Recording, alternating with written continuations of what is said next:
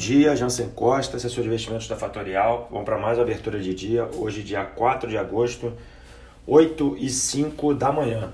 Bom, mercado internacional e local com bastante incerteza, bastante calmaria nas notícias e mostra um sinal de, de certa fragilidade. Tá? No campo local, a gente tem discussões aqui na parte do Congresso e uma certa questão de dúvida, de dúvida para a questão da continuidade desse auxílio do Corona Voucher. Tá? O que significa? Há uma possível continuidade desse movimento, um pagamento extra para as pessoas. As pessoas uh, entendem a necessidade, ou porém é que o Brasil está entrando numa zona de relação dívida-PIB bem perigosa. Tá? E isso a gente consegue ver que os agentes de mercado já começam a se posicionar uh, se isso acontecer em função desse aumento de gastos. Tá? O que, que a gente está tendo? A gente está tendo a desvalorização do câmbio, isso é seguido pelos países emergentes, tá? não é um movimento único aqui do Brasil.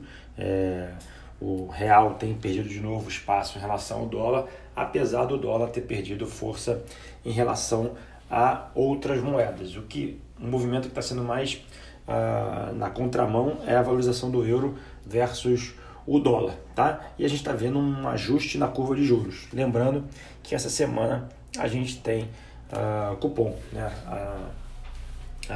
o cupom vai decidir qual é a nova taxa de juros aqui no Brasil. Tá? No campo internacional, a gente tem uma guerra entre os Estados Unidos e a China, né? aquele assunto do TikTok está é, tá cada vez mais latente. O Trump deu uma data limite de 15 de setembro para que esse aplicativo seja vendido a uma empresa americana.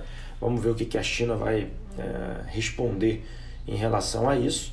Obviamente, a gente não sabe quais são os próximos passos, mas existe essa, essa, briga entre os países e os, os investidores, no âmbito em geral, estão mais cautelosos. Tá? Obviamente, quando a gente fala de cautela, é, os únicos ativos que têm se valorizado frente às demais são as cinco maiores companhias de tecnologia da Nasdaq. Tá?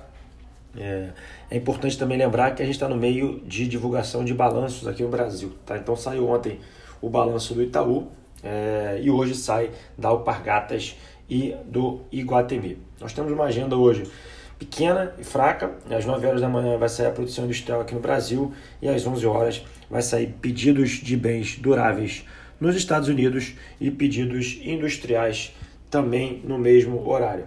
Para demonstrar essa, essa essa estabilidade. O S&P opera praticamente no 0 a 0 com uma queda pequena de 0,23. A Europa opera praticamente na estabilidade, sendo a Alemanha o maior destaque na queda de menos 0,5%. O petróleo cai 1,70%.